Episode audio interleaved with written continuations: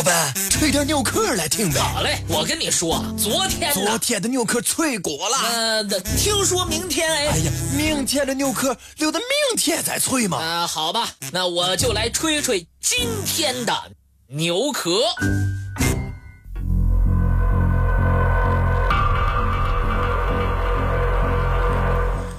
位列三曹的曹植，素以文采见长。除七步诗之外，最有名的就是《洛神赋》了。文中曹植这样描述洛神的美貌：翩若惊鸿，宛若游龙，荣耀秋菊，华茂春松。若青云之蔽月，似流景秀相。好志成露，方则无家。铅华浮玉，云望峨峨。修眉连娟，丹唇外朗。皓齿内鲜，明眸善睐。面府成全，环姿艳逸。仪静体闲，柔情绰态，媚于语言。从抽象到具体，从神韵、凤仪、情态、姿貌，到明眸、朱唇、细腰、华肤，描绘得淋漓尽致，使人如闻其声，如睹其形。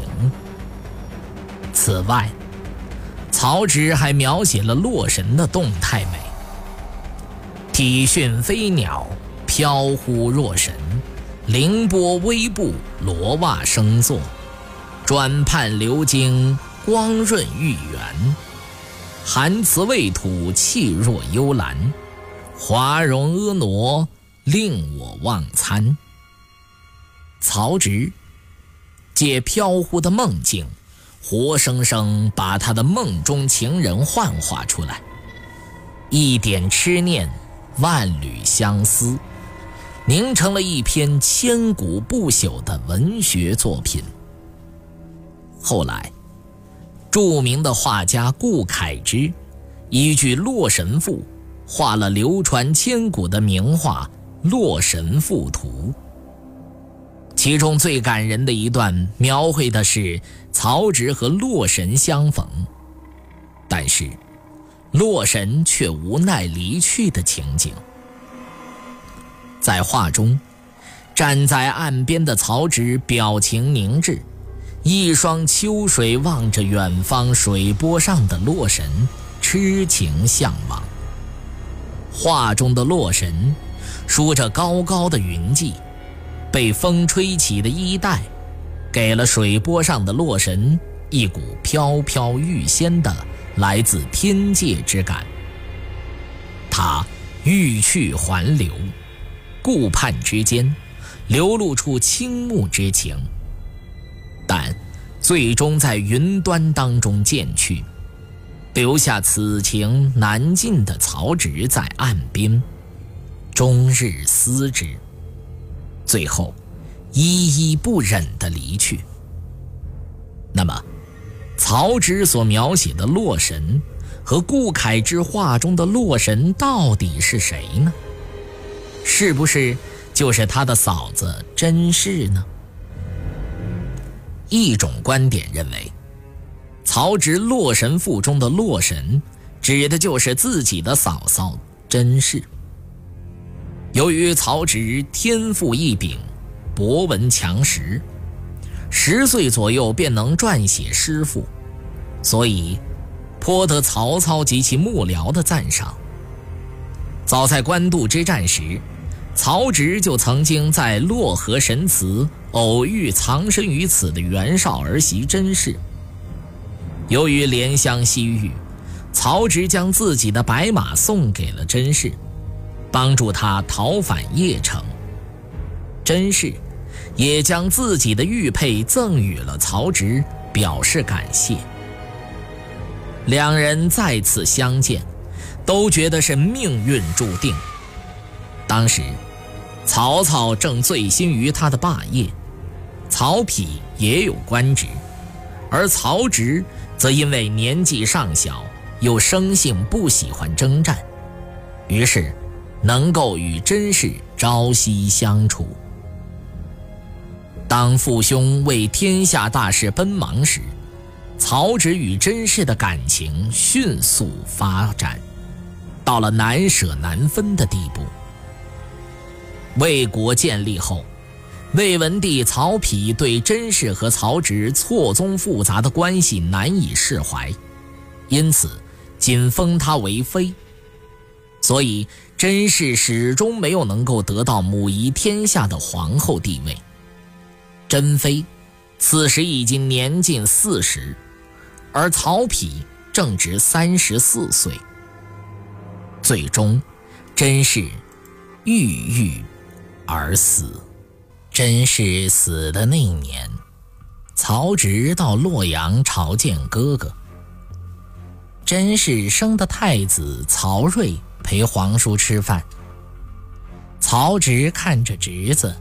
想起甄后之死，心中酸楚无比。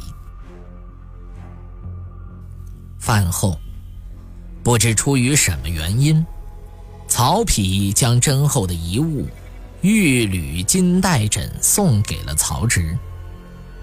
曹植睹物思人，在返回封地时夜宿舟中，恍惚之间。遥见甄妃凌波御风而来，曹植一惊而醒，原来是南柯一梦。回到燕城，曹植脑海里还翻腾着与甄后落水相遇的情景，于是文思激荡，写了一篇《感甄赋》。这是一篇优秀的文学作品。一般人欣赏其文字的优美，到处传抄，几乎到了家喻户晓的地步。曹丕似乎不曾加以追究，但是四年以后，明帝曹睿继位，因为觉得原父名字不雅，遂改为《洛神赋》。曹丕死了之后。群臣本想迎立当时为雍丘王的曹植为帝，因此，曹睿即位之后，对于他这位才华横溢而又深得人心的叔叔，产生了莫大的戒心，因而一而再、再而三的袭封不已。曹植恍如飘萍，不堪颠沛之苦，遂寂寂无欢而死。后人有诗说：“君王不得为天子，半为当年洛神赋。”由于此赋的影响，加上人们感动于曹植与甄氏的恋爱悲剧，所以就把甄氏认定成了洛神。《太平广记》卷三百三十一《萧况篇》和《类书》卷三十二《传奇篇》。都记述着萧况与洛神女艳遇一节。洛神女说：“妾即真后也。妾为慕陈思王之才调，文帝怒而忧死，后惊魂欲于洛水之上，续其免疫，因感而复之。”李商隐在他的诗作当中。曾经多次引用到曹植感真的情节，甚至说：“君王不得为天下，但为当时洛神赋。”还有另外一种观点，却认为，所谓的洛神并非甄氏，甚至曹植和甄氏也没有发生过恋情。他们的理由是：第一。曹植不可能爱上他的嫂嫂。曹植与嫂嫂之间的感情只是亲人之间的感情。曹植在年轻的时候与嫂嫂之间是一种亲人关系。长大后，曹丕与曹植兄弟之间存在着紧张的政治斗争。曹植不会有很多的机会接近甄氏。假若《感甄父》真的是为甄氏而做，曹植这是色胆包天。曹丕不会让这样的文章到处流传。第二，在中国古代社会中，人们很看重各种伦理，图谋凶妻，这是禽兽之恶行。其有无其兄之妻而其兄俨然？无其兄子之母而兄子俨然？况身为帝王者乎？洛神赋。不过是由于曹植备受兄侄猜忌，建功立业的理想始终无法实现，因此借《洛神赋》中的人神道书来表明自己壮志难酬、报国无门的悲愤心情。第三，李善注《引记》所说的文帝曹丕向曹植展示贞厚之枕。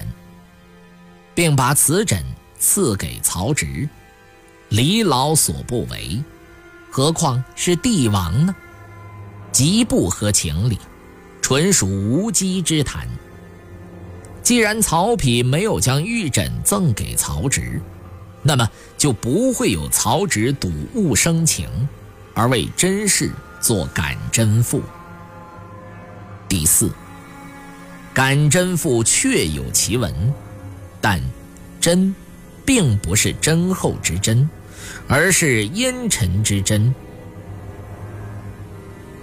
这两个字在古代是通假字，因此应当是感烟。曹植在写这篇赋前一年，任燕成王。胡克家在《文选考异》中认为，这是世传小说《感真记》。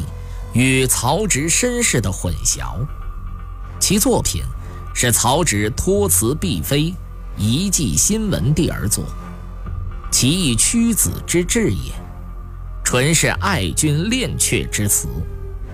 就是说，赋中所说的常寄心于君王，朱干在《乐府正义》中指出，感真之说确有，但所感者并非真妃。而是曹植皇初三年的被贬地烟尘。《洛神赋》中，曹植所描述的洛神，究竟是谁呢？现在仍然无法下定论。